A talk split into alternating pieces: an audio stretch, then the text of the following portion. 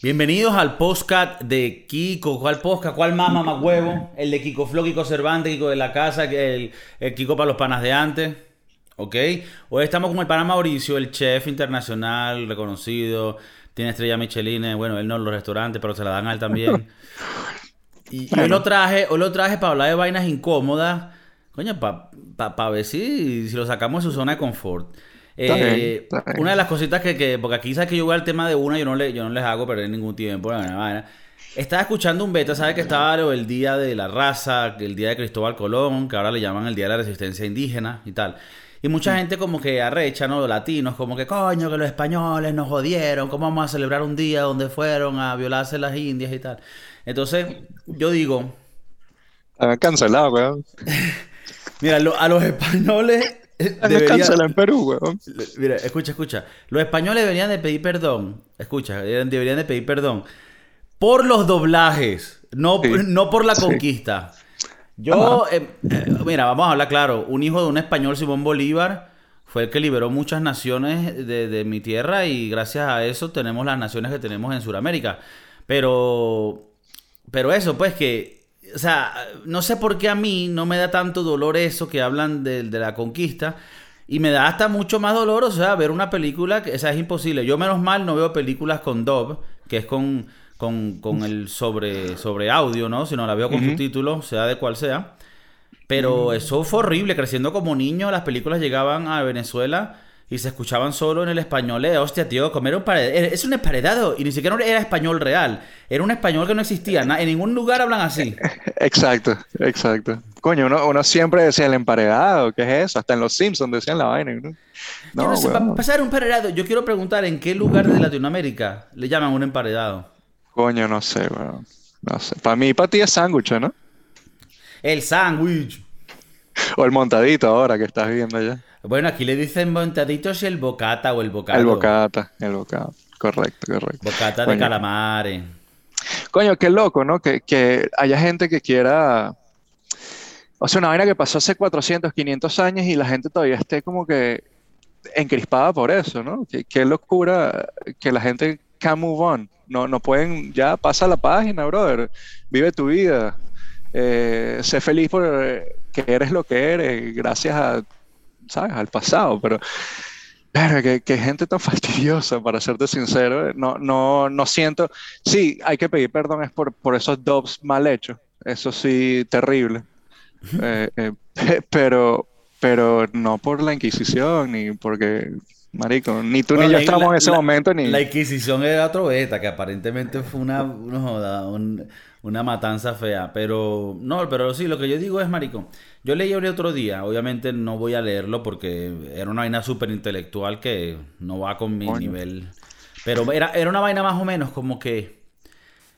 Los que quieren decir que los españoles no hicieron nada malo, están mal. Y los que quieren decir que los españoles fueron unos malditos que destruyeron Latinoamérica, tampoco. Él dice, Aquí lo que ha pasado es que han pasado años y años de pueblos conquistando otros pueblos, como siempre pasó en esas eras, y toma, toca la suerte que eso pasó de esa, manera, y hoy en día somos lo que somos por esa mezcla, te guste o no. O sea, tú, tú, y yo tenemos mezcla indígena, mezcla europea y, y, mezcla criolla, queramos o no. Entonces, me parece, 400 años después, me parece como, me parece un poco retrógrada, retrógrada eh, pensar en eso de que no, ustedes no no sé, y, eso que quiero ser sensible a los sentimientos de los demás, pero no entiendo cuál es la parte que ofende, porque yo siento que en este día no se celebra las cosas feas que se hizo, se celebra que se unieron dos mundos. porque ellos hablan de que tú no lo descubriste, eso ya estaba ahí. Ok, perfecto. Pero el mundo moderno, el mundo que, que, que eran los que hacían los récords de las vainas y escribían las cosas y lo mantenían todo categorizado, ¿sabes? ¿Me entiendes? La gente que hacía mapas las, eran, eran ellos. Entonces, de una manera u otra se le hizo saber al resto del mundo que esto existía y que era. Entonces... Correcto. Yo creo que también uno lo, en, Estados Unidos últimamente ha sido muy, muy heavy este, este asunto también de, los, de los indígenas nativos, los eh, eh, Native Americans, que al fin y al cabo esta es la tierra de ellos y quieren verlos como si ellos son los outsiders, la, gente de afuera que viene, porque los ingleses o lo que sea. pero me, me parece que es una vaina bastante loca, porque, o sea, que Get Out of My Land y el bicho más blanco que, que la leche, y, y la verdad es que no es su land, ¿sabes? Y, y O sea, uno tú se pone a dices, pensar, o sea, que tú estás hablando como que en el ejemplo de Estados Unidos es como inver- no invertido, sino eh, es otro, es otra situación, ¿no? En Estados Unidos es porque todavía hay indios que viven ahí. claro, O sea, pero también hay indios en Sudamérica, pero estamos hablando es de cuando llegaron hace 400 años y no los indios que han tenido conflictos en Estados Unidos en los últimos 60, 70, 100 años. O sea, creo que es algo mucho más eh, cercano, el de los indios de Estados Unidos. sí, y, y también que los tienen como que en zonas muy aisladas, eh, por ejemplo, aquí en el West Coast, mm, eh, eh, tienen como que sus, sus, no, quiero decir la palabra que no es, pero tienen como sus pueblos, por decirlo así, y es bastante alejado de, las ciudades que, que, que, hay ahora, en los desiertos y esos calores malditos, y, ¿sabes? Y esa gente que, bueno, pero al final eh, su- toda su familia vive ahí 200, 300 años y, no, entiendo este- esta fijación de los americanos en, echarle paz a esa gente, que al final es, los, los de afuera somos nosotros, eh, esto es de ellos. Correcto. Pero bueno, el, el- el- no sé, no sé, es una... Bueno, es- ese es otro tema que no conozco mucho, pero sí sé que hicieron atrocidades con los indígenas de Estados Unidos. Bueno, el, el Thanksgiving es una vaina bastante rara. O sea, aquí celebran es eh, la cena entre los dos mundos, ¿no? Eh, Es más o menos el, el- entre los ingleses y los nativos que ya están aquí. Pero eh, lo que pasó, o la realidad que se dice es otra. Y mataron gente y, y como que parece que comieron esa cena oh, y al lado había un poco de, de- de cadáveres. Entonces, no, no sé, es bastante raro el, el Ah, no, sabía, no sabían que habían unas historias alternas a eso. Bueno, yo creo que eh, la historia se ha, se ha escrito de una forma de, que más, haga ver como más bien, romantizada. Haga ver bien a la gente eh, que hizo mal, ¿no? Eh, igual con los españoles cuando fueron a América, a, a Sudamérica, lo que sea. Yo creo que fue mucho peor que lo que dicen. tú dices que la comida que tuvieron los pilgrims con los indígenas le dieron veneno y los mataron. Una Coño, no lo dudaría, o sea, eh, sí, Y, y luego los ingleses escribieron los libros y que y en este día va a ser el día de los Thanksgiving y comerán pavo y Bueno, el otro día estaba hablando con un pana. Le digo, coño, vamos a hacer algo en Thanksgiving, vamos a hacer una cena. Me dice, yo no creo en eso. Le digo, ¿por qué? Y me dice, no, porque, bueno, y me, me dijo, no, porque siento que los, los ingleses. Y entonces me echó una historia que, coño, tú te pones a pensar y dices, verga, estás, estás celebrando una fecha donde una, un- una matanza y, es, es bastante raro eso, ¿no? Pero es parte de la cultura americana donde el Thanksgiving. Sí, pero, pero tú no piensas que esa persona que te dijo eso también es un poquito como extremista, como que... Yo creo sea, que era ya- muy woke. Es muy muy woke, o sea, se ve súper woke porque te digo una vaina. Tú podrás decir que eso se originó de una vaina que, bueno, que tal vez no conocemos todos los detalles y tal vez hubieron partes chimbas. Pero hoy en día el Thanksgiving para mí, yo te, te lo explico como una persona que yo no soy de cultura americana, yo tuve muchos años allá y adopté esa cultura. Pero, pero no soy una persona que soy patriota de ahí. Entonces, pero hasta para mí, cuando llegaba el Thanksgiving, el Halloween y la Navidad, era un momento para estar cerca con los amigos y la familia. Y ese feeling es el que yo veo más que otra cosa. Por ejemplo, la Navidad. Que hay gente de otras religiones que, que ahí dice que no, yo igual la celebro. Yo no soy religioso, pero yo, yo celebro la Navidad porque para mí va más allá de la religión. Para mí va de una, de una costumbre en donde yo me reúno con la gente que yo quiero y, y- y entonces no sé, me parece un poco estúpido como que no, porque Thanksgiving viene de tal vaina. Bueno, bueno, ¿tú qué sabes si la Navidad viene porque un bicho de allá de los países nórdicos, yo qué coño sé, mataba a gente y lo regalaba y entonces eh, salió una leyenda de que el bicho regalaba. O sea, la Yo historia creo que, tiene- eh, claro, pa- para mí es eso lo que tú dices. Para mí es como ese momento de estar con los amigos, con la familia, pasar un tiempo más ameno eh, eh, entre los tuyos, ¿no? Pero no, yo no lo siento así como, como a veces he escuchado que, verga, no, tenemos que, que darle las gracias a, a los pilgrims por venir. No, yo, yo no ta- celebro Thanksgiving para darle las gracias a los pilgrims. Yo celebro Thanksgiving para estar con mi Sí, familia Pero y es, que comer la- bueno, rico. pero es que en realidad esa persona también está errada en eso. El, Thanksgiving no Ah. es para darle gracias a los ingleses. El Correcto. Thanksgiving es para o, eh, darle honor a como que estas dos razas que puede... Marico, ¿qué, qué es, qué es el, el, símbolo de, de, que, de, que, estamos bien, de que hay paz entre nosotros? When you break bread, cuando tú compartes claro. comida con alguien. Entonces, el Thanksgiving es estas dos personas de dos diferentes mundos llevándosela bien, entendiéndose y respetándose eh, con todas sus diferencias. Y, sí, y, sea que, o no la realidad... Manera... Sí, dime. No, no, que qué mejor manera de, de, de pasarla con, con gente que, comiendo. Para mí es la mejor forma de, de pasar un, una festividad que, que más rico que comer y, con la gente que quieres. Y, claro. Pues, pero entiendo, entiendo lo, lo, que estás diciendo. O sea, por lo menos a mí en, en, Miami mi tía hace en Thanksgiving un macaroni and cheese que es brutalísimo y le echa arriba un cross, una vaina y luego hace un, un, un, pancito con mantequilla y ajo en el horno que ya a mí me encanta tanto que por tantos años que se hicieron ya se llama el Kiko Bread que lo hacen todos los años. Entonces, ese Thanksgiving para mí, eh, lo digo no de mala manera, ni siquiera tiene tanto trasfondo con lo que pueda significar en América o lo que sea, sino tiene trasfondo para lo que significa para mi familia. O sea, lo que significa por todos los años que yo viví esa tradición con mi familia y como ellos lo hicieron ver para mí. Ese Thanksgiving mío es eso, ¿me entiendes? igual que la Navidad, o sea, eh, yo no soy religioso, pero creo que es, es esa cosa. ¿Quién no le encanta ese feeling de Navidad, así seas cristiano, católico? No, digo yo. Sí, e, estoy 100% de acuerdo contigo. Y aparte, con, como nosotros somos venezolanos y, nos vamos a Estados Unidos, también adaptas la tradición del Thanksgiving. Por ejemplo, en mi, familia es, ok, el pavo, por ejemplo, como centerpiece, como, como las piezas de, la mesa, pero los contornos son vainas muy latinas, que tal vez hacemos. y, y coño, y de repente hay que si arroz con caraotas, pero hay pavo. Entonces, como que vainas que no me, pero que nosotros lo hemos hecho eh, parte de la tradición familiar. Entonces, el Cuando tú estás en Miami y viene San Giving, nosotros lo vamos a hacer de otra manera. Eh, correcto. Entonces, nosotros vamos a eh, tener pavo, pero también vamos a tener ese cochino que va a estar, que va a estar en la casa el lechón. correcto.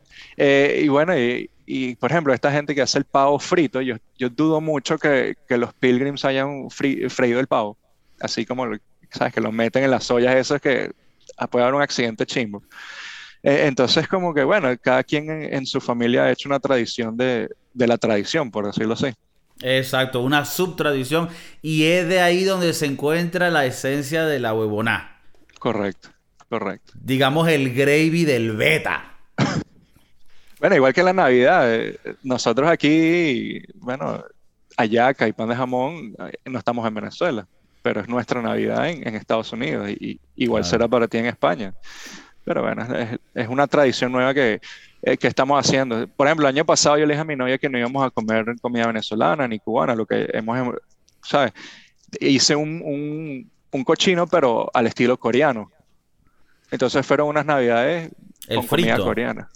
No, en el horno, con su salsita. Entonces hice unos panes de estos que, que les dicen bao buns. Pero este es el eh, estilo surcoreano, ¿no? Sur, sur de, tipo el Squid Game.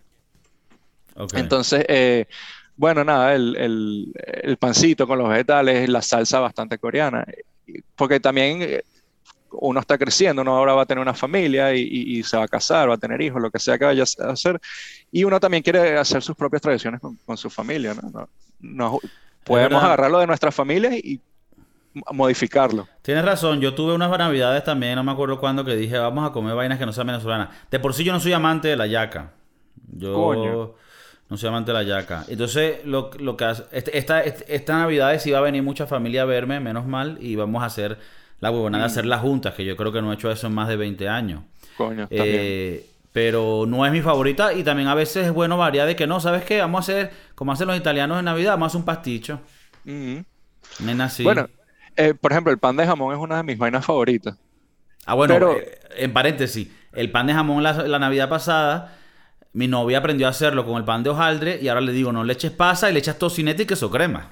Eso, eh, y, me lo metes por el culo, no a eso iba. yo también lo hago con hojaldre y le echamos queso crema, jamón, tocineta, pero le tengo que echar ahora que trabajo en restaurantes entiendo por qué está la pasa y la aceituna en el pan de jamón. Mi novia no me quiere creer, la gente no me quiere creer, pero sí tiene su. Es, su por el contraste dulce. El contraste, dulce, y, salado. Mm. A mí me gusta. yo mm. siento que. A ver, te, puedo decir algo. Te puedo decir algo. Yo lo puedo tolerar y puedo apreciar esa vaina. Pero no si me lo llenas de pasas y aceitunas. Ok, ok. Y, ahí- y lo que pasa, no sé si es la receta o el mamahuevos que quieren tratar de meterte eso para no meterte jamón. Aunque creo que la aceituna es más cara, entonces no entiendo el peo, chico. Eh, yo soy, creo que soy fanático. justo, creo que justo la cantidad hace el efecto que tú me estás hablando. Ok. Sin embargo, para, para evitar, digo que le ponga tocineta, eh, queso guda, queso crema y... De toda verga. Eh, al final no es un pan de jamón, va a No, ser no es un pan pan, de jamón, con eh. relleno con toda vaina. Sí, va a ser un pastelito de gordito, pero bueno. Pero bueno, eh, eh, la, la mamá de mi novia hacía un, un pan de jamón muy divino y el año pasado lo tratamos de recrear con esto. Ella le pone diferentes tipos de jamón, jamón ahumado, jamón no sé qué vaina, jamón honey, jamón. Y mi novia hizo dos, uno con aceituna y pasas para mí y uno que era un, un cachito, puro jamón y queso crema para ella. No te mientas, divino. Pero coño, entiendo el, el- la aceituna y, y la pasa. Claro. y- O sea, lo que pasa es que si tú te comes ese sin las pasas y la vaina, cuando le das el mordisco, ¡pum! No te lleva al 97 lleva. en Caracas. No te lleva. Correcto. No, me lleva a comerme un cachito No, normal. no, común y ni, ni siquiera, porque si tiene o hojaldre, que eso, ya no existía en esos tiempos. Pero Correcto, entiendo, sí. te entiendo en ese aspecto. Ok, dijiste una vaina bien bonita, porque como te digo, nosotros dijimos, somos adultos, yo puedo hacer el pan de jamón como me dé la gana, chico. Entonces son cosas que van, se empiezan a pasar a una de adulto. Y tú dijiste una cosa bien interesante, porque yo por mucho tiempo le he estado teniendo como cague al mundo del- de, tener hijos, de ser una familia, porque es como que valida que eres alguien que está creciendo y que está pasando la vida. Pero dijiste algo muy interesante que, y escuché un podcast reciente que hablaba de esto, que hay gente que piensa que tener hijos es solo responsabilidad. Pero no, hay muchas partes bonitas y divertidas de, de tú inculcarle a estas personas tus ideas y dice que la mejor relación que tú puedes tener en tu vida no quiere decir que vaya a ser porque hay diferentes factores, pero de, de compatibilidad es del papá con su hijo, porque ya él de por sí tiene, no sé cuáles serán las razones, pero me imagino porque ya de por sí ven en ti como una autoridad, pero X, yo digo es como que, y ahora pongo a ver como que, ah, yo puedo shape, yo puedo moldear a esta persona como yo quiero, de la manera positiva, pero con las cositas que yo pienso que son importantes y hacer como un humano mejor que lo que yo pude ser, porque no, no, no tuve a alguien que me lo hiciera de esa manera, de carajito. Y como tú dices, tener las tradiciones que tú dices, no, yo a veces hago el cerdo coreano, surcoreano, porque en el, norte, coño, pobrecito. Y entonces esa es tu tradición con tu familia. Y se hace como una vaina como que, no, mi papá hace esto, así como mi mamá hace tal vaina, el asado negro en Navidad. Correcto. Es, es interesante y te- tener, como tú dices, tener a un, a un hijo que no solamente les tienes que inculcar cosas buenas, sino aparte tienes que enseñar a ser buena persona, ¿no? A ser bien y, y- y no mirar a quién, como dicen por ahí, pero es cagante, ¿no? Es cagante eh, eh, porque uno sabe cómo es uno y uno sabe que cuando uno fue joven tal vez fue un mamagüevo y, y- y- pero coño, traer a alguien al mundo y enseñarlo a ser bien y a ser buena persona, a ser honesto, a, ser responsable, es, es cagante, pero también al mismo tiempo es gratificante, ¿no? Ah, ¿Crees que va a ser, crees que va a ser una experiencia de pinga lo que nos viene? Coño, yo, yo creo que va a ser difícil, va a ser duro, no te voy a mentir, pero coño, yo creo que sí. Yo creo que sí, más cuando tú ves que, que, coño, que creaste una vida y, y un carajito es hermoso, ¿no? Se parece a ti o, o- o a tu novia o a tu esposa. Eh, coño, quisiera que llegase ese momento para ver cómo... Coño, vamos a tener un Ay. podcast cuando seas papá. Sí, Porque sí, necesito, necesitamos que, que lo- los panitas del podcast escuchen esto. Y yo sé que muchos de ustedes que están escuchando tal vez ya tienen hijos. Comenten y díganos lo que ustedes piensan de esto, Claro. porque a mí me parece que es un tema muy interesante. Y yo estoy ya en las edades donde pronto en los siguientes años Correcto. quisiera, quisiera, más que todo, a ver, no por presión, yo, yo lo voy a hacer cuando yo me sienta. Pero más que todo por ciertas edades ya para que coño, para que la vaina fluya. Tengo mucha gente que está teniendo hijos, entonces mis hijos se van a relacionar. Chaco, ¿Con qué chapo? Con nada. que con- Pero el, el coño, eh, me cuando hagamos el podcast me tienes que agarrar como que con dos días sin dormir. O con Sí, sí, sí, dor- para que me haber dormido dos días para ver con, con las ojeras y qué pendejada digo. Pero sí, va sería interesante ver eh, eh, cómo es ese Mauricio, cómo es ese Kiko en ese momento, ¿no? Sí, sí, no, lo vamos a tener. Mira, bueno, para no irnos tanto en este tema, porque si no se nos, se nos acaba el tiempo para lo otro que quería hablarte. El nuevo, el nuevo Nokia ladrillito, el clásico de hace, creo que cuánto, 20, no, 20 años, sí, 20, 20 años. años, 15, 20 años, ¿no? Sí, 15, 20 años salió, voy a poner aquí la foto, un poco con la magia de la postproducción, hostia. Es el... ¿Te acuerdas del modelo, el nombre? El 6310, creo que era Nokia 6310. Ujú. El Nokia 6310. Y el nuevo es el 6310i, Coño. creo. Ah, no, ¿Y no, de qué? 6310. 6310, Ah. solo, que, solo que salió la, la versión ahora 2021. El telefonito viene con las, con las mismas cualidades. O sea, lo van a sacar, si ya no, si no salió ya. eh, o sea, de que la, tenga una batería que dura mucho. Son con botoncitos, no es touchscreen. Eh, va a ser bastante simplecito, ¿sabes? No tiene aplicaciones ni nada de esto, sino que llamar, textear, como, el, funcionaba el otro. Solo que tiene como un estilito más moderno, como ven en la foto. Coño, e- e- esto es un teléfono que, que tiene mucho material nostálgico para mí, Mauricio, porque en los tiempos de nosotros con, yo qué sé, 14, 15 años, teníamos esos telefonitos y caminábamos de la escuela a la casa tirando los telefonitos en el aire y pasándolos uno al otro. O sea, yo se lo tiraba el mío a él, el, el, el- el de la, a mí lo ataja- atajábamos y a veces se caían y se abrían. No, y duraban. no- y no, No no sabía rompían. en su momento, porque ahorita nada dura, uno no sabía en su momento la- el, el- el oro que tenía con esos telefonitos. Coño. Y mucha gente que está escuchando, seguro, si, si son de nuestra edad, estar- se acordarán de este telefonito, el típico, el, el clásico, le llamaban el ladrillo, ¿no? El ladrillito, el, el brick, que tenía tu, tu juego de, de la culebrita, que era clásico. Y la batería te duraba tres días, cuatro días. Ah, no, sí. No, eh, ahorita que justamente estoy viendo la foto otra vez, coño, trae buenos recuerdos. De- definitivamente cuando nos lanzamos de cera a cera y bueno, a veces no lo agarrábamos y caía en el piso. Uno decía, coño, ¿a dónde ha ido la tecnología? Que sí, está rechísimo, touchscreen, la vaina, Bluetooth, toda Pero uno dice, coño, eso- esos teléfonos estaban cool porque aguantaban coñazo, eran todoterreno. Lo único, bueno, no, no tenías para veces, a veces me, hace, me hace sentir como que, como en estos días se cayeron las redes, hice un podcast el pasado hablando de eso. Más o menos fue como tener un Nokia de eso. Tenías para llamar y para mandar text. Y la gente se volvió loca. Sí, Pero no, no, no, no, ¿no te acuerdas que en esos días, cuando uno no tenía, cuando uno no tenía un telefonito tan simple, solo como que, porque a ver, en ese tiempo ese teléfono era importante para mantenerte seguro, si tu mamá te tenía que buscar, te tenía que saber de ti, que no ta- estabas muerto ni nada, y mensajitos para los panas o llamadas, ¿dónde estábamos a vernos? exacto. Parecía que era más una herramienta para uni- unir a la gente y que se socializaran, más que una herramienta de separación como es hoy en día. Claro, esto conlleva también muchas cosas positivas del social media, que es lo que hace, por lo menos para mí, poder compartir las cosas que hago. Es perfecto. Pero también nos quitaron una parte de, de vivir la vida en el presente como la vivíamos en esos tiempos, a jugar béisbol, desaparecíamos siete horas y... O sea... o- Bueno, eh, el otro día vi un, un meme que los niños de hoy en día no van a saber que hay que apretar la misma tecla tres veces para la o, o, ¿sabes? Bueno, no, no, no van a saber, no saben, ¿qué van a No saber? saben. No, no, no lo saben hace 10 años ya. Exacto. Coño, pero eh, eh, qué, qué loco como, como ha cambiado todo esto y, y- y nos hace ver que, que lo, lo antiguo tampoco era malo. Como tú dices, eh, era una, era para mantenerte comuni- eh, con- en comunicación diferente con la gente.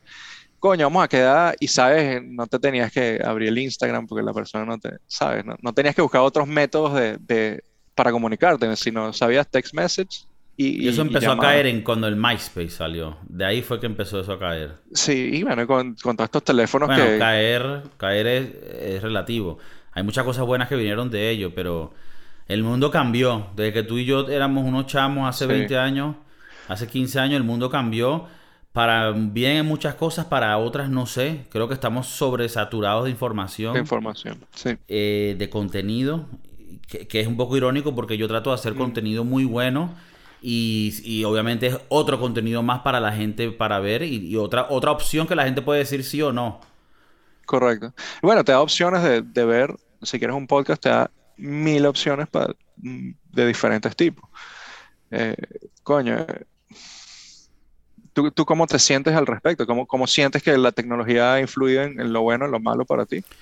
Creo que ha sido muy en lo bueno. Todo lo que tiene que ver con las producciones que yo hago, audiovisuales y de mi música, no hubiera sido posible si la tecnología no hubiera dejado que los equipos de hoy en día con una computadora buena hicieras magia.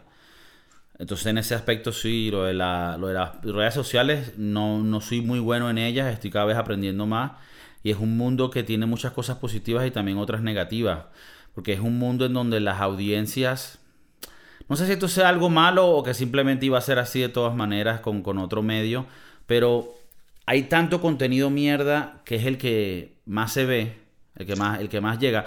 Y parece que se incentiva que los, a, los, creadores de contenido hagan ese contenido de mierda. Cuando digo contenido de mierda es vainas más como reaccionar a esto o, hablar de vainas eh, polémicas o esto que lo otro. Y sin embargo, por el otro lado, aunque hay más cosas, por lo menos desde mi perspectiva, yo crecer es más difícil en este mundo porque hay tanta competencia. Pero a la misma vez, cuando la vaina termine de seguir llegando a la gente que es, va a ser ese niche que va a hacer que esa, que esa conexión de mi contenido a ellos sea mucho más valioso. Y entonces es lo, es lo que yo estoy buscando, ¿ves? Porque lo bonito del Internet, ya hablé de lo malo, lo bonito es que como hay tanto, tú, por lo menos yo, yo puedo buscar un canal que me hable de Warcraft 3, un juego en específico, y el carajo hace puro video y podcast de ese juego en específico. Lo, bueno es que tienes la filtración. Puedes tú filtrar el contenido que quieres eh, consumir, eh, eh, ¿no? ¿no? solamente en, YouTube, sino hasta en Facebook o, qué sé yo, Instagram. Si te gustan las modelos, pues un Instagram lleno de modelos. Pero es, es, difícil, competir con puros culos pelados en Instagram. Eso es que, coño, con estos dos manganzones, con, yo prefiero los culos. Es que mira, que yo tengo un podcast. ¿Qué te está el medio, mamá? que está esta bicha agachada. No, pero es, es, interesante también que uno puede hacer su propia filtración de lo que quieres consumir, ¿no? Si lo que te gusta es el deporte y el fútbol, el béisbol, lo que sea, tú puedes hacer que tu Instagram sea de eso, ¿no? Ahora con el For You page, o, no sé cómo se llama ahora, me salen puras vainas de béisbol, porque ahorita, bueno, la postemporada y, y, el fútbol y que si el Madrid, el Barcelona, lo que sea. Pero es lo que a mí me gusta ver. Ahora, si me pones una vaina de, no sé, de computación, que la verdad es que no me interesa, mm, digo, coño, qué chingo que no puedo quitar esto de mi, de mi página, pero tienes ese... ese no, hay muchas cosas que, que el algoritmo te ayuda. En otras no. Yo creo que simplemente mientras la tecnología se mejore, habrá un push and pull de las corporaciones con los gustos de la gente y los incentivos y llegaremos a un balance. Pero overall, overall si hablamos de al final cuál es el balance, yo creo que la tecnología, el avance de las redes y de la internet ha sido para bien un net, un net positivo y creo que, que va a cambiar el mundo más en los siguientes años de una manera muy importante. Yo te quiero hacer una pregunta. Ve al Kiko del 2005, 2007 y ve al Kiko de hoy, 2021. Ahora, ¿cómo piensas tú que pueda cambiar la tecnología en 15 años y, cómo se ve el Kiko de, dentro de 15 años con la tecnología? No, no con lo que estés haciendo, sino, qué sé yo, eh, qué, será de, qué habrá de nuevo, ¿no? Eso a mí me llama mucho la atención saber que, coño, que el iPhone va a dejar de existir o habrá otras formas de comunicarse y...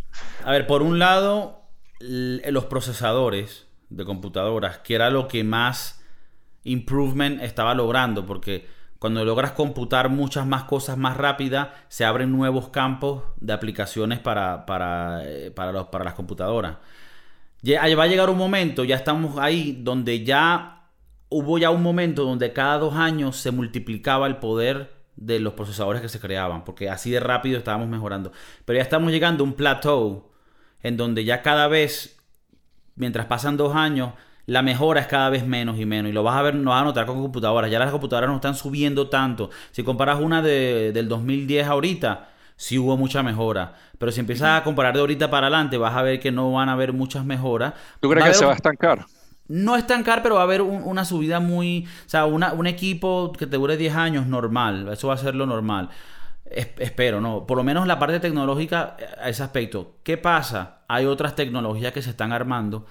Y siento que igual de impredecible como fue en el 2005, predecir lo que estamos viviendo hoy, es igual de lo de impredecible de decir lo que va a pasar en el 2036. Eh, porque, porque así de, veloz está, está la, ahorita el mundo.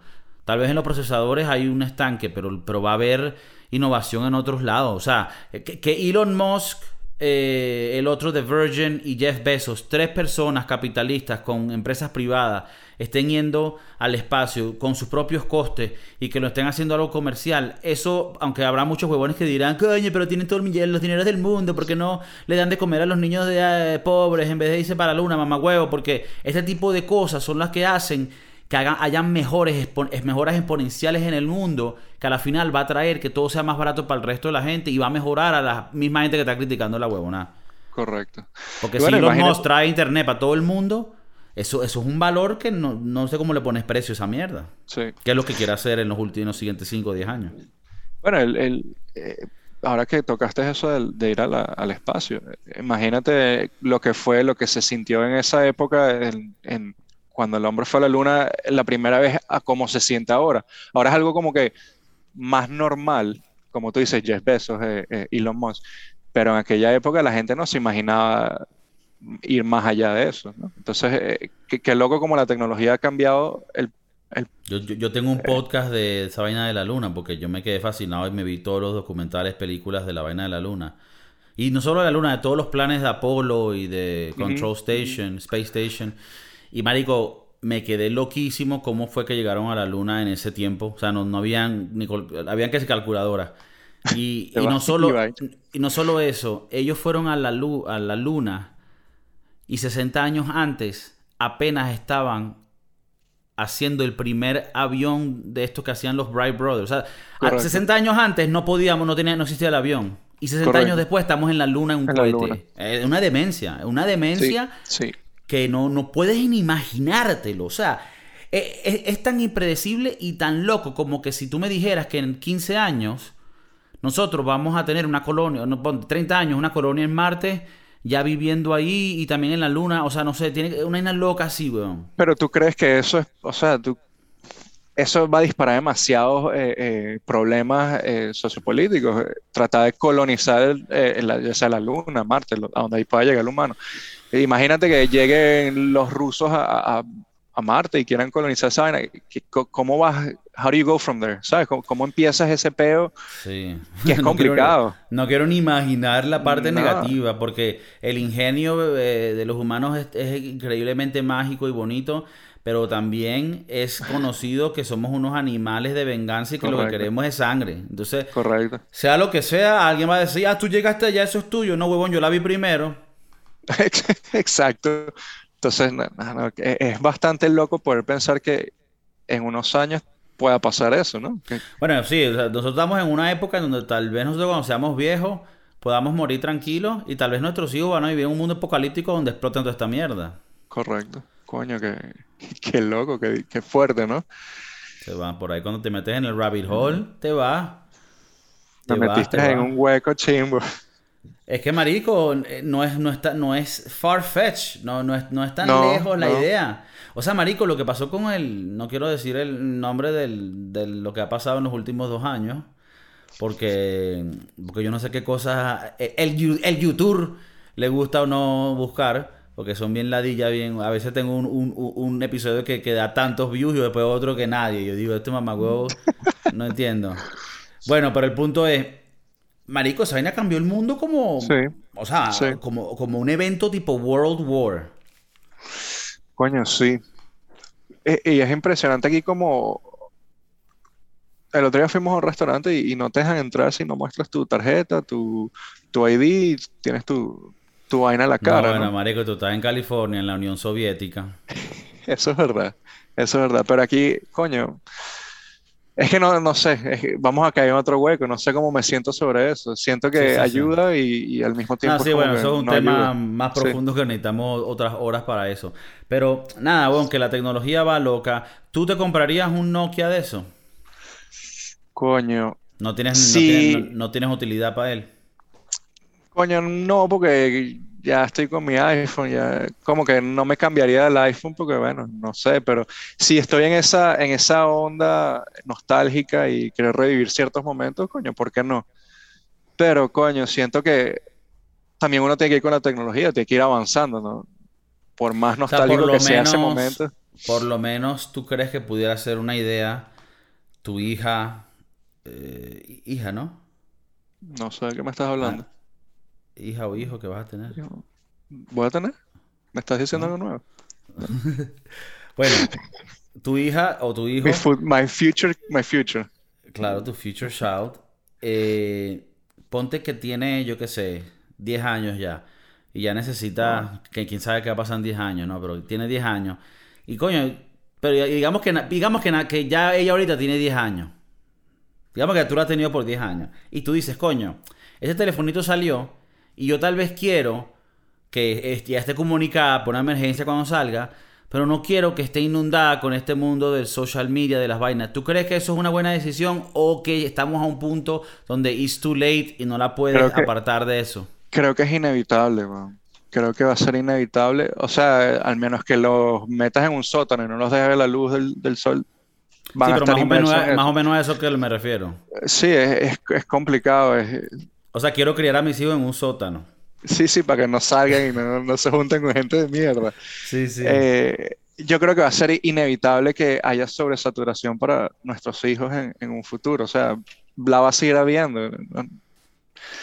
En un futuro no va a haber Twitter ni Instagram, sino va a ser otra vaina que va a ser mil veces peor en, en esa saturación de información. Yo creo que es inevitable, inevitable. Imagínate, ahora tú ves niños en la calle con iPads. iPads, bueno, no es nuevo, es- ya lleva unos años, pero esa vaina sí me deja loco, que hay niños de, de uno o dos años que los carajitos saben usar el iPad y, y, coño, nosotros de vaina jugábamos con Barbie, ¿no? O con G.I. Sí.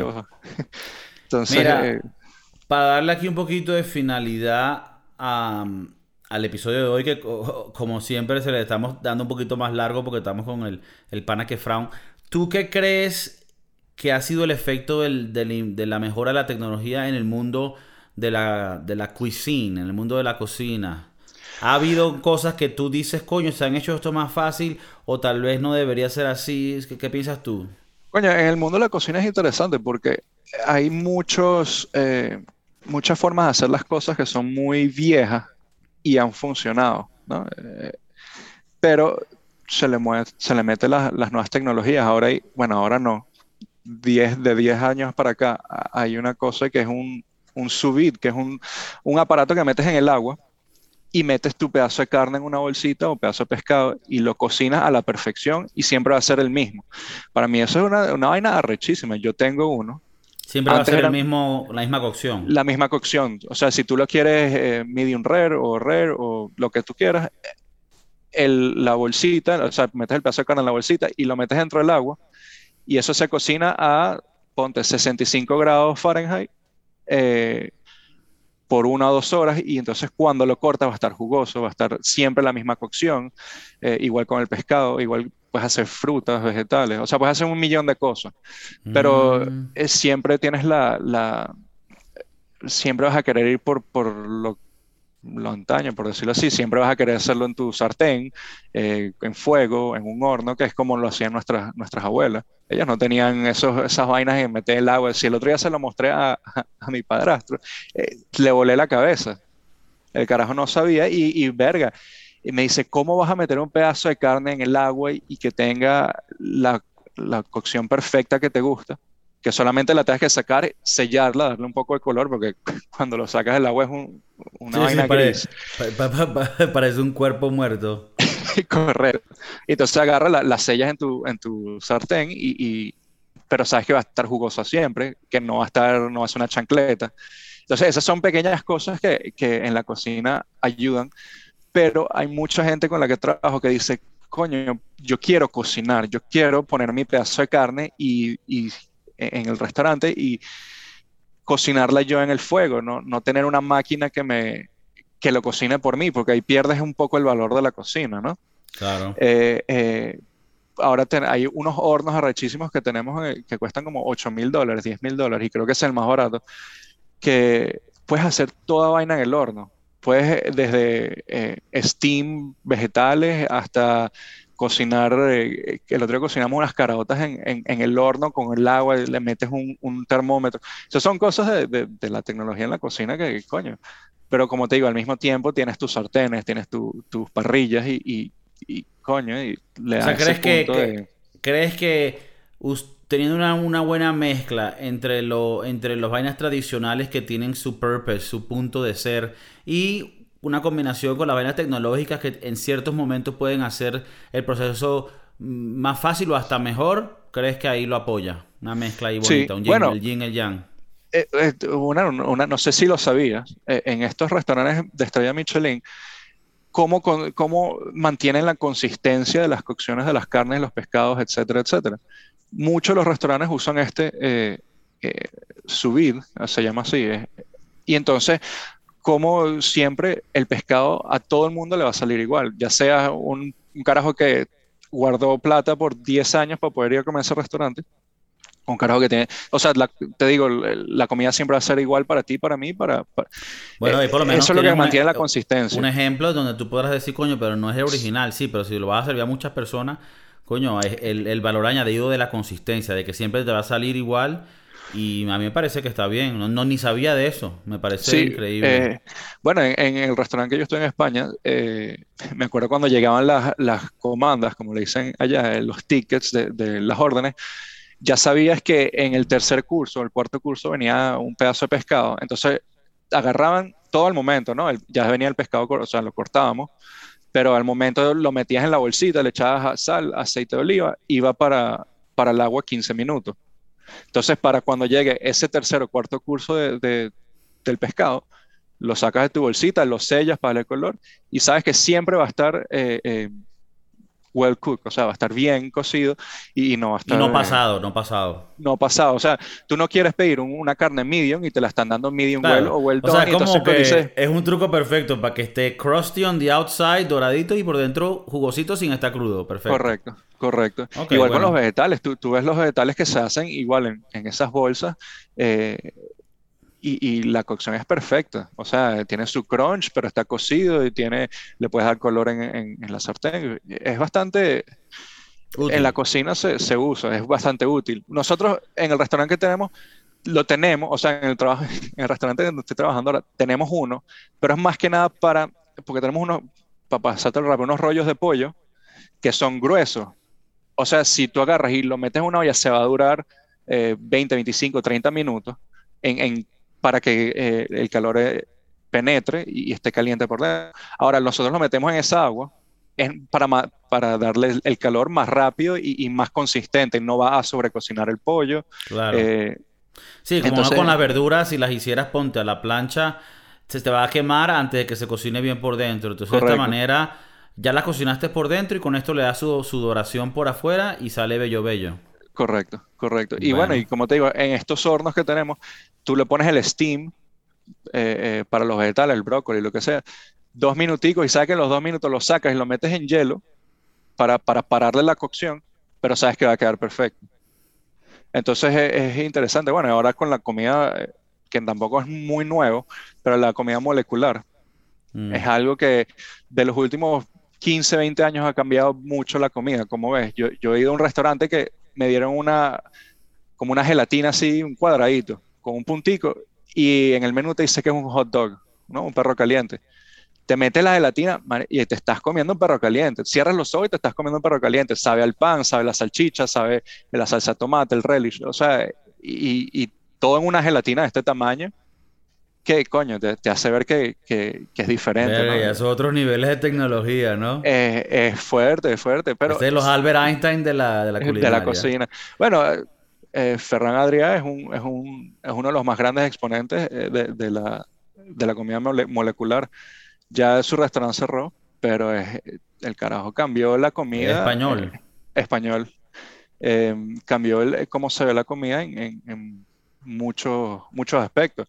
Bueno, y ahora eh, que hacen espumas, entonces espumas de café, por ejemplo, espumas de, remolacha o de pescado. O sea, hay un mundo infinito de cosas que puedes hacer en la cocina con, esta nueva tecnología. Y, y, como te digo, tampoco es tan nueva de hace dos años. Es una vaina que ya por lo menos 20 años, 15 años, que, que y es todo natural. O la mayoría es, sacado de algas o de, qué sé yo, de grama, que es infinitas cosas de pero y yo tengo en la casa y a veces quiero hacer un, un, gel, como le dice, una gelificación de, de champiñones. Estamos hablando de un risotto antes. Bueno, eh, el otro día me puse creativo y, en vez de echarle pedazos de champiñones, de pedazos de hongo, hice un, como que un caldo de champiñones, lo gelifiqué, parecía una gelatina, lo corté. Entonces tenías el arroz con cuadraditos de, de champiñones y te lo comías y es como si te estuviese comiendo ¿sabes? El, el risotto con, de la nona. Solo que otra textura, otra vaina. Eh, con otra textura. Y eso, bueno, me cliquea en, en otros huevonajes en tu cerebro y la experiencia. Sí, sí.